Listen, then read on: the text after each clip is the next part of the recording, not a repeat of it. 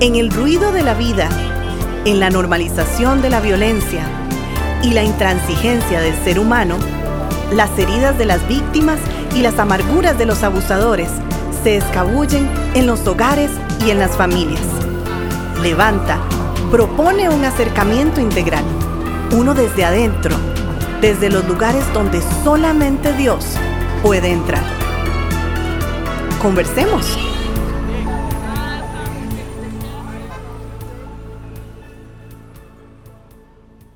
Llegamos así a la segunda parte y final de lo que fue nuestra conferencia anual en Levanta. Mi hermano, acerca del tema, eh, ¿puedes contarnos? Primero queremos agradecer al seminario de CEPA, especialmente a Juan Carlos Morales, quien dirige el ministerio de una iglesia al, al servicio por la oportunidad que nos dio de eh, colaborar en el desarrollo de su, de su ministerio. Terminamos con conclusiones prácticas, entendiendo cuáles son las líneas de la comorbilidad y cómo nosotros podemos apoyar especialmente desde las redes de apoyo. Y permíteme también agradecer a las personas que nos acompañaron porque llegaron y terminaron con un sentido de compromiso para el de ser impacto en los eh, medios donde ellos se desenvuelven y por supuesto a nuestro Señor que nos permite servirles en esta línea tan importante de en contra de la violencia doméstica. Así es. Escuchamos entonces. Vamos.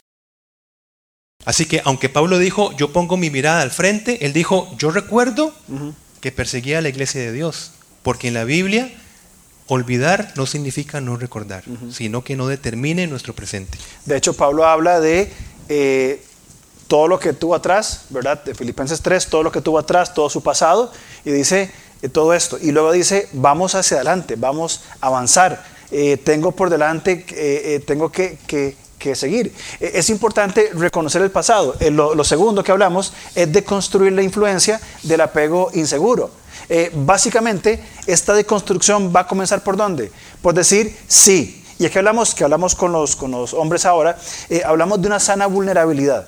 Es decir, la persona llega, el abusador viene y dice, sí, yo tengo un pasado. Yo sufrí de un apego inseguro, de un apego evitativo o de diferentes formas. Fui criado en medio de dolor, de ser testigo de violencia, de un desapego de mis padres por completo. Entonces, por esa razón, yo este, soy así, ¿verdad? Entonces, pobrecito, hay que tenerle compasión. En la deconstrucción de la influencia del apego seguro, es muy importante llevar el pensamiento del hombre a algo que es clave y creo que es la esencia dentro de la violencia doméstica. Usted no abusa por su desapego, usted no abusa por sus heridas emocionales, usted abusa por su forma de pensar y porque voluntariamente decide hacerlo. Entonces se le confronta porque en este estado eh, eh, de apego inseguro, ¿qué es lo que hace la persona? Culpa a otros, está en un estado de hostilidad, culpa a otros. Es que mis tatas me hacían esto, es que mi mamá me hacía esto, es que mi papá me hacía esto. Entonces yo soy la víctima, por eso hago las rabietas y hago todo lo que hago. Es cierto, hubo esa realidad, Hubo un conflicto en su crianza.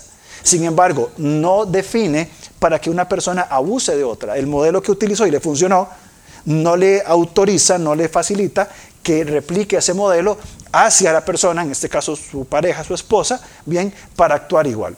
Es marcar la diferencia entre una herida emocional que debe ser tratada en el Señor a una forma de pensar abusadora que está aplicando hostilidad a otra persona. Entonces, es de construir conceptos que probablemente en, el abusador son incorrectos. Sí, subo nada más un, último punto acá. Estás, hablando de la hostilidad. Recordemos que la hostilidad es la atribución de otro de los malos propios. Bueno, en este punto, eh, que se relaciona con el apego inseguro, pues es tratar a la persona abusadora para que tome su responsabilidad. Es decir, no trasladar la responsabilidad de los males propios a otras personas. Todos tenemos una responsabilidad y una capacidad de decisión. De hecho, Jesucristo hizo un diagnóstico hacia toda la humanidad. Nosotros somos malos que sabemos hacer cosas buenas. Por eso es que necesitamos de un Salvador. Si ustedes siendo malos saben hacer cosas buenas, etc. Es decir, si podemos responder para lo bueno, aun cuando tengamos pasados dolorosos, aun cuando, cuando tengamos diferentes historias eh, negativas, exceptuando casos, mm, por ejemplo, de, psicopatía ya, ya graves, ¿verdad? Pero eh, todos tenemos capacidad de decisión. Entonces, eso es lo que nosotros apelamos cuando estamos en, este punto de poder deconstruir la influencia del apego inseguro. Entonces, básicamente es poner la responsabilidad sobre la persona. Sobre la Asuma su responsabilidad. No justifique en eventos previos. Sí, es decir, usted puede decidir no maltratar, a pesar de... Y esto, esta firmeza es importante cuando ustedes estén trabajando con mentes abusadoras, porque piensa en las montón de excusas los cuales me limitan a no actuar eh, para lo bueno, digamos. La cultura. La cultura. Bueno, eh, la cultura, cómo nosotros eh, deconstruimos esa parte de la cultura. Recordemos que la cultura, nosotros crecemos en una cultura modelada por la violencia, ¿verdad? Al fin y al cabo, ¿qué es lo que logra la cultura? Darnos unos valores, darnos una forma de pensar, una forma relacional. Por eso es que, como decíamos en la mañana, deconstruimos, no podemos cambiar la cultura, en ese momento. Cambiamos nuestra manera de pensar y cambiamos entonces a los valores de los principios bíblicos que tenemos. A partir de esos valores los confrontamos con la cultura. Pero porque la palabra de Dios nos da valores mucho más altos que sobrepasan toda cultura. Y de esa manera creo que construyendo sobre valores bíblicos en una mente, esa mente se sobrepone a los valores de la cultura. Bien, otro más, otra línea que tenemos que ir desenredando para identificar, tiene que ver con deconstruir el mantener un ambiente vulnerable. Partamos de, un principio. Eh, toda relación se fundamenta en el respeto. Bien, una relación saludable se fundamenta en el respeto. Ahora, si nosotros que recién nos estamos conociendo tenemos un, altercado y hay una falta de respeto y esta eh, tiene un tono importante, probablemente la relación que estamos comenzando no, no va a continuar, ¿cierto? No continúa. ¿Por qué? Porque se ha trazado una falta de respeto y el fundamento de las relaciones tiene que ver con el respeto. Si yo respeto a una persona, podemos seguir conversando, podemos seguir tratándonos e ir desarrollando una buena relación. Cuando hay esa carencia de respeto, que es lo que el abusador aplica sobre la víctima, bien, la, relación se rompe. Y entra en un estado entonces de un ambiente de vulnerabilidad. Es decir, esta víctima continúa eh, permitiendo estas faltas de respeto. Hebreos 13:4, tengan todos en alta estima el matrimonio y la fidelidad conyugal. Pasar por alto actos de violencia o que violenten la honra del matrimonio solo hará que la relación empiece a deteriorarse con, con el paso del tiempo. Por eso la, la Biblia bien, tiene que, habla claramente en Efesios capítulo 5 sobre el hecho de fundamentar el matrimonio en el amor y el respeto. Bien, es una, es una relación recíproca de amor y respeto. Ahora, este respeto no recae sobre la parte, este, procurar el, el respeto no recae sobre la parte abusadora. Pretender que el abusador llegue a la conciencia, ¿verdad? Decir, sí, voy a respetar a mi víctima, eh, es un poco utópico, ¿no? Sino que recae sobre la víctima voy a tener respeto de mí mismo, de mi dignidad como hijo de Dios, como persona, como individuo, y voy a comenzar a llegar a un punto de inflexión, a un punto de, comenzar a comprender que esto no está bien, ¿cierto? Y esta comprensión del, respeto propio, y hablemoslo en términos bíblicos, de la dignidad humana que todo ser humano tiene, y por tanto un, respeto propio, comenzar a no permitir las faltas de respeto, comenzar a poner límites saludables con otras personas, comienza a llevar a la persona a un punto de inflexión, bien a decir, no, pero esto no está bien, esto no va así, eh, eh, esto es complicado. Al punto de momento de decir, ok, se acabó, punto de no retorno, llego a una relación a un punto donde ya no hay retorno, aquí o cambian las cosas o esto se acaba. Bien, la persona va entonces a deconstruir ese ambiente de vulnerabilidad, de quedarme callado, de pobrecito, de que me da pena, sino a través del respeto y límites va a ir deconstruyéndose ese principio de vulnerabilidad, de mala vulnerabilidad, perdón. De hecho, no, no, es pecado denunciar, ¿verdad? no, es, no es pecado eh, procurar medidas cautelares, no es pecado estar eh, con las contribuciones de protección de la ley, por ejemplo. Eh, no es pecado pararse firmemente en contra de la violencia, en contra del insulto. eso tenemos primero de construirlo en nuestra mente para que luego lo podamos aplicar. ¿Bien? Ya que decís eso, lo leo muy rápidamente para reforzar el punto que estás hablando. bien, en cuanto a las autoridades civiles. Muchas veces se llega al concepto de que por 1 Corintios capítulo 6 los creyentes no deberían apelar a los, a los tribunales, ¿verdad? Pero es un contexto totalmente distinto a lo, que habla en Corintios de otros principios. Leo Romanos 13 rápidamente. Todos deben someterse a las autoridades públicas, pues no hay autoridad que Dios no haya dispuesto. Así que las que existen fueron establecidas por Él. Por lo tanto, todo el que se opone a la autoridad se revela contra Dios, eh, contra lo que Dios ha instituido. Los que así proceden recibirán castigo. Yo nada más pregunto una cosa. ¿Quién era la máxima autoridad cuando Pablo escribió esto? Probablemente era Nerón quien estaba en el trono los romanos y Pablo dice, hay una autoridad y es puesta por Dios. Sí, pero que eso no, es un instrumento de Dios y más adelante dice, no en vano llevan la espada. ¿Para qué? Para infundir temor a quién? Al que hace lo malo y, dar tranquilidad a los que hacen el bien. De hecho, eh, mi hermano, que, te iba a recordar, sabe muy bien, ¿cuántas veces Pablo fue librado de la violencia por medio de, la, de, la misma, de los mismos romanos, ¿verdad? Pero un montón de veces, librado de ser linchado, literalmente, hasta que vino la aplicación de la, del, gobierno civil, de la justicia, y fue protegido. Pues justamente eso es lo que estamos hablando, apelar a esa protección. Escoltado hasta cierto lugar, protegido por la ley civil. Entonces es importante entender que no es... Ahora, hablaba con el pastor Diego ahora y me hacía una muy buena pregunta que podríamos comentarla en, en quizá en algún podcast, sería bueno. Eh, ¿Cuándo se pone la denuncia? Si nosotros sabemos que hay violencia, si hay abusos, y la víctima no quiere poner una, una, una denuncia, me corresponde a mí. Legalmente es, es, una obligación y los expertos en leyes eh, presentes lo tendrán muy claro, pero ¿cuándo poner la denuncia? Cuando yo soy comprometido inclusive con la autoridad civil de decir, un momento, esto no puede seguir en, la, en lo privado, es un asunto de salud pública, no podemos simplemente guardarlo. Entonces, ¿cuándo se tiene que hacer? ¿Verdad que es importante? Sí. Bueno, pues eh, básicamente ¿Qué hemos estado haciendo en, ese tiempo? Trazando líneas donde juntas pueden ir formando una personalidad violenta.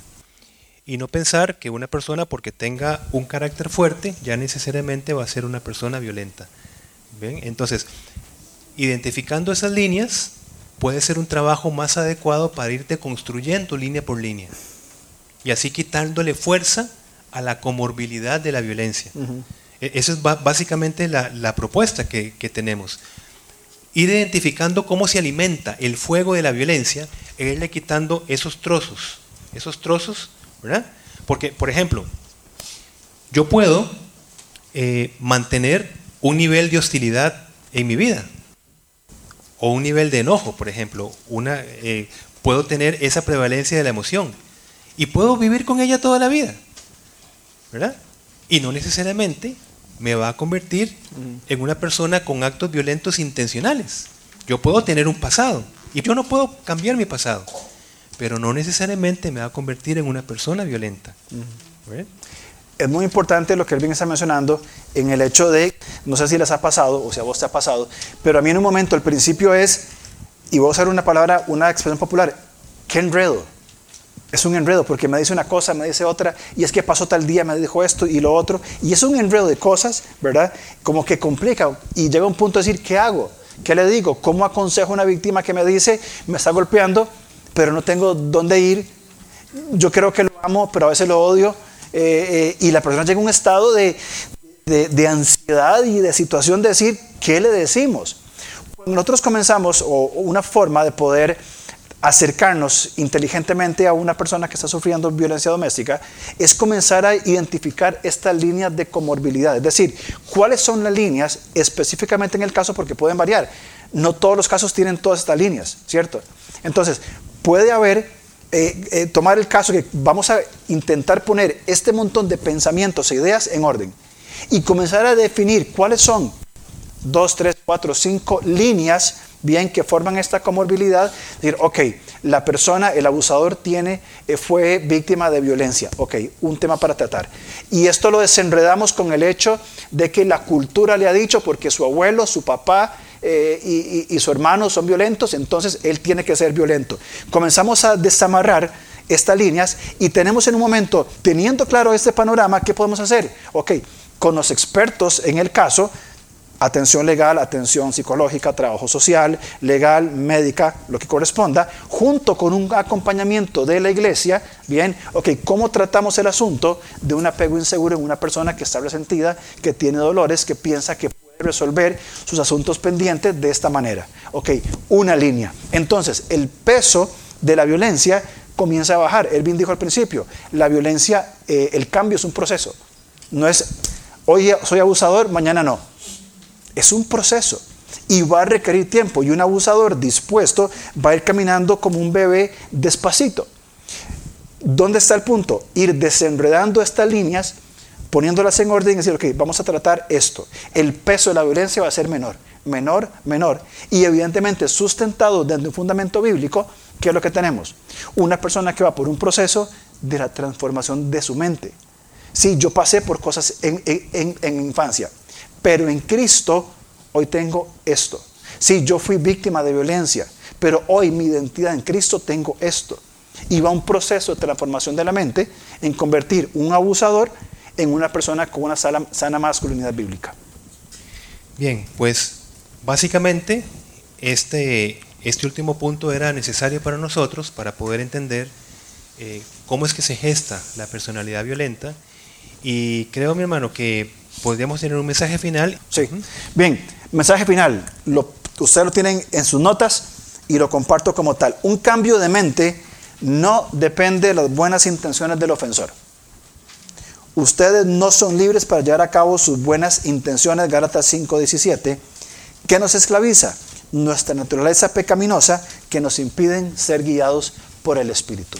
Todos estos aspectos que hemos hablado, tocando temas en los, en los cuales eh, eh, hay que trabajar, aspectos legales, psicológicos, pastorales, etcétera, bien, son y tienen que ver con esta, este impedimento voluntario para que haya una transformación del Espíritu Santo.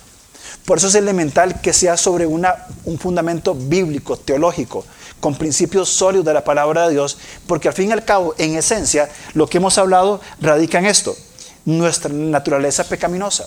Esa, esa forma de pensar corrompida es lo que lleva al abusador a abusar. Entonces, muy importante eh, llegar a esto. Bien, que nos esclaviza nuestro pecado y llevar a la persona a una vida nueva, vida eterna en el Espíritu. Ahora, las instituciones que no se centran en la verdad de Dios, en las escrituras, aportan, pero les falta nosotros tenemos al alcance todo, inclusive la revelación de Dios para transformación. Inclusive yo, yo sumo a esto, eh, lo estás viendo muy bien desde el lado del abusador, pero desde el lado de la parte abusada también debe de saber cuál es su posición en el reino de Dios. Es decir, saber su dignidad en Cristo, ganada por Cristo. No podemos eh, oponernos firmemente desde una eh, posición que nos vemos como menos que. Así que, sabiendo quiénes somos en Cristo, tenemos la capacitación en Cristo de oponernos en contra de actos violentos. Entonces creo que las, las, dos líneas son importantes, ¿verdad? Yo le sugería, nada más paréntesis, a los, a los hombres que estuvimos, eh, comenzar a construir una teología de la violencia, que lo hemos conversado. Si vamos desde Génesis, podemos ir trazando esa línea de la violencia y ver cómo bíblicamente hay un concepto de violencia en el cual Dios siempre se opuso. Dios siempre se opuso a aspectos de violencia. El asesinato de Caín Abel, la poligamia de Lamec, el, el concepto del, del, diluvio. Hermanos, en nuestras iglesias contamos la historia del diluvio como una fantasía. El arca de Noé con todos los animales y solo se lo contamos a los niños. Y las jirafas van felices y los lobos van cantando. Y el contexto que tiene que ver, Dios está destruyendo la humanidad. ¿Por qué? Por el jamás, por la violencia. Dijo, Dios, me cansé de que el pensamiento del hombre, Génesis 6, sea de continuo solamente el mal. Por la violencia hecha, voy a destruir a esta, a esta gente. Solo voy a dejar a Noé. Hay una línea teológica de la violencia y Dios siempre se opuso. Y Dios siempre resaltó el cuidado de quienes? De los vulnerables. Le menciono tres figuras que aparecen en las escrituras. Extranjeros, viudas y huérfanos constantemente. Hay una línea de la, de la, una teología de la violencia. Si la construimos y comenzamos a, a, interpretar esos aspectos de esa teología, llegamos a un punto de decir, hay posibilidad bajo el nuevo pacto de qué? De una transformación completa en el abusador y en la víctima. Entonces es importante caer todo, todo este peso sobre un fundamento amplio teológico. Jesucristo no vino a mejorar la humanidad, sino a liberarla de esa naturaleza que quiere vivir independientemente de Dios. Así es como interpretamos el pecado. Eh, la raíz del pecado es querer vivir independientemente de Dios. Porque está escrito, lo que es imposible para los hombres es posible para Dios. Si nosotros decimos que un victimario no tiene posibilidad ni restauración, tendremos que enfrentarnos con esto. Puede ser imposible por medio de psicoterapias, pero lo que es imposible para los hombres es posible para Dios. Lundy Bancroft en el libro ¿Por qué piensa así? En los capítulos finales, creo, él dice, es posible que un abusador cambie su forma de pensar, ¿verdad? En los capítulos finales. Y él dice, desde lo que yo veo, mi experiencia es no. Es no, es muy difícil. bueno, él dice, la experiencia a nivel clínica es no, no puede cambiar. Va a ser por siempre un abusador. Y él dice, en mi experiencia de campo, sí, pero es sumamente difícil. Y pone una lista, no sé, como 25 puntos de cosas que el abusador tiene que hacer, ¿verdad? Tiene que hacer, no quién debe ser. O debe depender. Exactamente. De lo que debe depender, de lo que debe hacer y no de quién debe ser en una nueva identidad, ¿cierto? Él dice, es casi imposible. ¿Hay esperanza para un victimario, para una víctima? ¿Hay restauración para todos? Nosotros respondemos que sí. Sí hay restauración para todos, pero se requiere, por supuesto, de una respuesta humana. Se requiere que un abusador quebrantado diga, necesito al Señor que transforme mi mente, mi corazón y me dé vida eterna, porque de otra manera mm, de esta no puedo salir. Aquí es donde hay esperanza. Jesús dijo claramente, al que viene a mí, no le echo fuera. Jesús recibió a los más fariseos religiosos de su época y los recibió. Se sentó con mujeres prostitutas, recibió a una mujer sorprendida en el mismo acto de adulterio y ¿qué le preguntó? ¿Dónde están los que te acusan? ¿Y qué dijo? No están. Vete, no peques más. Se habló una conversación hermosa con la mujer en Samaria. ¿A quién echa el Señor? Al que viene a mí, no le echo fuera. ¿Hay, posibilidad de, restauración? Absolutamente que sí. En el Señor la hay. Y en este contexto de comprender ampliamente todas las implicaciones que tiene el tratar la violencia doméstica, nosotros como la iglesia del Señor.